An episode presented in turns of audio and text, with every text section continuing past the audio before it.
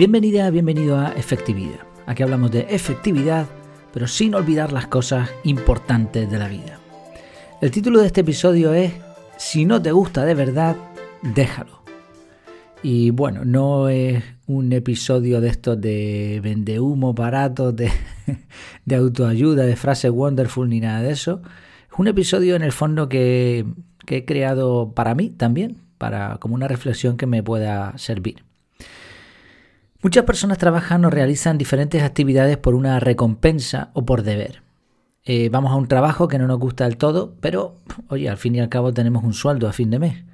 Cuidamos de un familiar, aunque no siempre sea lo más agradable, pero sabemos que es lo correcto. Sin embargo, hay actividades que dan muy poco o ningún retorno. ¿Qué hacemos entonces con ellas? Pues vamos a hablar de eso en este episodio. Antes de nada, como novedad, eh, comentarte, bueno, sabes que tengo una, pequeña sección después de lo que es la introducción para contarte algo de la academia, espero no aburrirte. Mm, también intento que sean cosas diferentes, porque novedades hay muchas eh, y gracias a eso podemos variar para que no sea siempre todos los días la misma, la misma cantinela. En este caso, comentarte que he eh, creado ya la reseña del libro de Berto Pena, Gestiona mejor tu vida. Este contenido es solo para los suscriptores, es una de las ventajas de estar en la academia desde el nivel más bajo, mm, solo 2,97 al mes actualmente. Puedes entrar en el grupo privado y puedes también disfrutar de las reseñas que se hacen en audio y en texto. Es un artículo completo con también el, el audio, donde te cuento mis opiniones sobre el libro, cómo está hecho, eh, principales puntos, aprendizajes, cosas con las que no estoy de acuerdo, etc. Solo reseño los mejores libros. Si el libro no me gusta, no lo reseño. Así que eso, eso que te llevas, ¿no? Que yo hago un trabajo de filtrado. En el caso de este libro, me ha gustado. Es un libro que no es moderno, pero aún así mm, es curioso porque tiene cosas bastante actuales. Ha ido de menos a más. Eh, me, desagradan ciertas cosas del libro, aunque no me concuerdan del todo con el autor, pero bueno. Y en cuanto a la parte final, ya los últimos capítulos creo que fue muy, muy bueno. Y luego el libro incluye un método de organización personal, el método de las mm, dos listas, me parece que, que los llaman. Y creo que, es un libro interesante. Así que bueno, si quieres, si tienes interés, pues ya sabes, dentro de la academia puedes disfrutar de esta, de esta reseña y de todas las que están publicadas, que ahora mismo están eh, cerradas, están solo para suscriptores. Cualquier duda me, me comenta sin problema. Vamos allá con el tema de hoy. El título era Si no te gusta de verdad, déjalo. Y vino por una reflexión que leí una, en una, no en una newsletter, en un boletín, pero que, que se publica online y que estoy suscrito por Feedly. Bueno, él decía sobre el iceberg, solo se ve una octava parte del iceberg. Y así es, o sea, de hecho su estabilidad depende de que siete partes, siete de ocho, estén bajo el agua. Y es muy bonito, pero lo que se ve es solo un poquito, ¿no? solamente la parte de arriba. Este patrón se repite en, en muchas otras actividades. Por ejemplo, la mayoría de los astronautas nunca salen de la Tierra y los que sí lo logran están muy poco tiempo allí. Son solo unos pocos afortunados los que pueden pasar un tiempo eh, largo fuera del, planeta. Y sin embargo, la mayoría de los astronautas se hacen astronautas porque les llama la atención eso de salir, pero realmente la mayoría, ya digo, no salen. Las mejores obras de teatro se preparan durante muchos meses y eh, los, actores, y sobre todo los actores principales, tienen una larga carrera, una, una larga trayectoria de mejora en cuanto a sus habilidades. Sin embargo, el aplauso solo dura unos minutos, con suerte. Los libros más inspiradores se forjan a base de interminables horas de creación, muchas veces en soledad. Y curiosamente estos libros también se leen en soledad.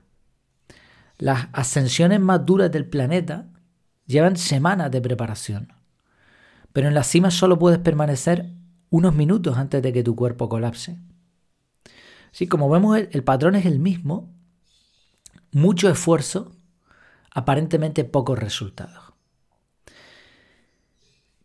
La gran mayoría de deportistas actualmente cobran muy poco. La gran mayoría de autores no pueden vivir de sus creaciones. Esta es la realidad. A veces idealizamos el trabajo de un escritor, de un científico, de un deportista, pero son solo unos pocos privilegiados los que pueden vivir de eso y muchos menos los que son ricos gracias a, ese tipo de trabajo. Comentaba una chica de una cuenta de Instagram con un par de millones de seguidores que no lograba poner en marcha su propio negocio.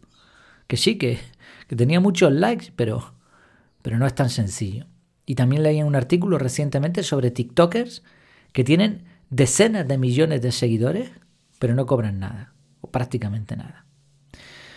¿Te pasa a ti? Esto no digo que todos seamos creadores, ni TikTokers, ni Instagramers, ni nada de eso, pero ¿te pasa en algún aspecto de tu vida? ¿Qué actividades en tu vida haces que no te dan un retorno directo? ¿Qué hacemos con esto? ¿Qué debe motivarte? ¿Qué debe motivarme a mí también? Bueno, pues algo que leí en el libro Invicto, que es el, libro que estoy leyendo actualmente por recomendación del grupo privado y que reseñaré eh, en nada porque lo estoy leyendo bastante rápido, pues me llamó la atención y, me ayudó en este momento de mi vida sobre todo. Él decía, el autor, ¿no? sobre eh, la forma de pensar de los estoicos y citaba de Epicteto. Leo la cita textualmente. Algunas cosas son buenas, otras malas y otras indiferente. Lo bueno es la virtud, lo malo lo que se aleja de la virtud. Lo indiferente son cosas como la riqueza, la salud o la reputación. ¿Dónde debes buscar entonces lo bueno y lo malo? En ti, en lo que te pertenece. En lo que no te pertenece, no debes usar los términos bueno o malo. Es una cita muy potente, ¿eh? esta de Picteto. Lo que explica, la forma de pensar que, se, se puede ver aquí, es que Debemos valorar los comportamientos por sí mismos y considerar el resultado indiferente. En este sentido da igual si nos va bien en la vida o no, si somos ricos o pobres o si obtenemos el favor de los demás. Lo que importa es que las decisiones y las acciones sean correspondientes a lo correcto según la virtud.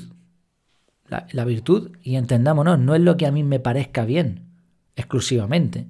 Si, por ejemplo, tienes creencias religiosas, pues deberías, eh, la virtud en este caso, ¿no? Tus valores morales deberían estar de acuerdo con esas creencias. Eh, tampoco puedes eh, tener una forma de pensar que choque con el resto del planeta. O sea, si, si tu virtud es hacer daño a los demás, pues algo está fallando. Entonces no podemos exclusivamente mirar para lo que nos gusta, para lo que nos parece bueno o malo. es un conjunto de cosas y realmente decir bueno o malo es, simplificar demasiado las cosas. Pero nos entendemos, o sea, de lo que podríamos llamar virtud, de lo que consideramos valores morales adecuados, como podrían ser la generosidad, la bondad, el amor, este tipo de cosas, que casualmente también se dan en la mayoría de las religiones, esta virtud de la que hablamos es la que debería decirnos si nuestras decisiones son correctas o no y no los resultados. Es un concepto poderoso, como dice Marco Vázquez en el libro, y difícil de aceptar, porque implica que muchas cosas que valoramos, como nuestra salud, nuestro dinero o nuestra propia vida, son indiferentes hasta cierto punto.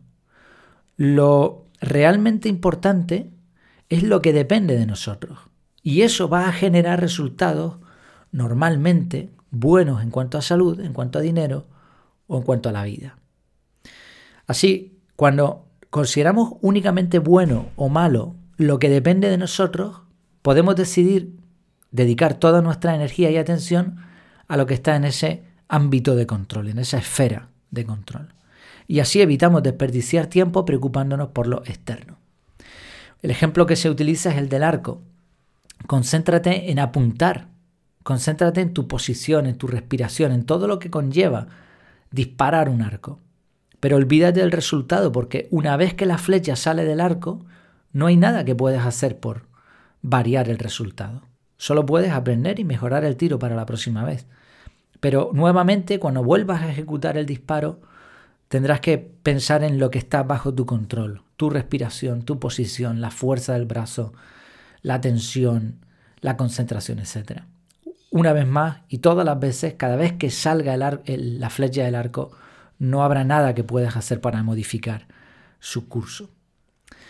En mi caso, y por eso decía que este episodio es un poco para mí mismo, a mí me encanta esta temática del desarrollo personal, sobre todo la, parte específica de la organización, del uso del tiempo.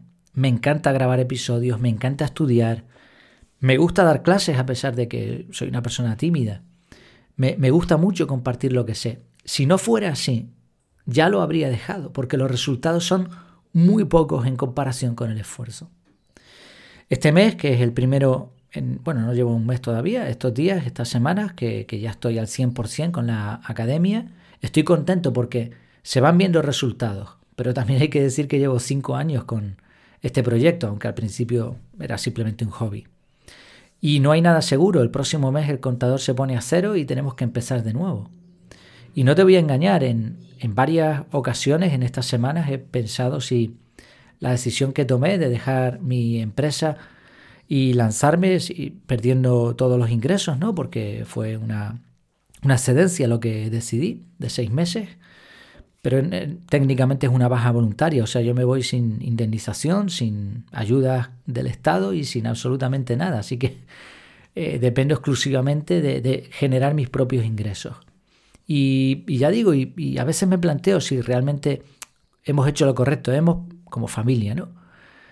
Sin embargo, cuando pienso en la manera en que se tomó la decisión y en por qué se tomó la decisión, no tengo ninguna duda de que está de acuerdo con lo que yo podría considerar virtud, con mis valores, con los valores familiares, y también creo que a largo plazo era la mejor opción.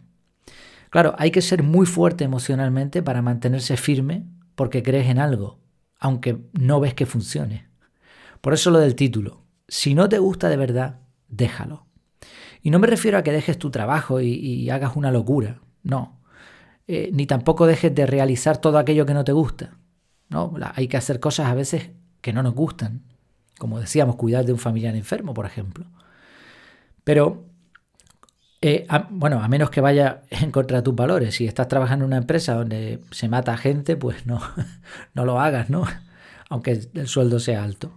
En la mayoría de los casos hay un equilibrio entre lo que nos gusta hacer y lo que debemos hacer. Pero en otros casos, como podría ser este trabajo que yo he elegido, u otro tipo de creaciones o, cosas así, el consejo, y creo que, que es acertado, es que si no te gusta mucho, mucho, mucho, déjalo. O como decían los estoicos, si no está de acuerdo con tu virtud, pues mejor no lo hagas. En resumen, valoremos nuestras decisiones no solo por los resultados, sino por sí mismas. Esto nos va a permitir enfocarnos en lo que podemos controlar y, irónicamente, eso nos llevará a lograr resultados, sobre todo a largo plazo, aunque no están asegurados, pero resultados como los que decíamos al principio, subir una gran montaña o conseguir una gran obra de teatro o descubrir algo importante. En resumen, si no te gusta de verdad, déjalo. Esto ha sido todo por hoy, espero que te haya gustado y sobre todo que te haya sido útil y cualquier cosa que te haya llamado la atención, ideas que se te hayan ocurrido, sugerencias, quejas, lo que sea, coméntalo por el grupo privado de la academia o escríbeme en el formulario de contacto efectividad.es barra contactar. Que te vaya muy bien y que tengas una vida súper efectiva.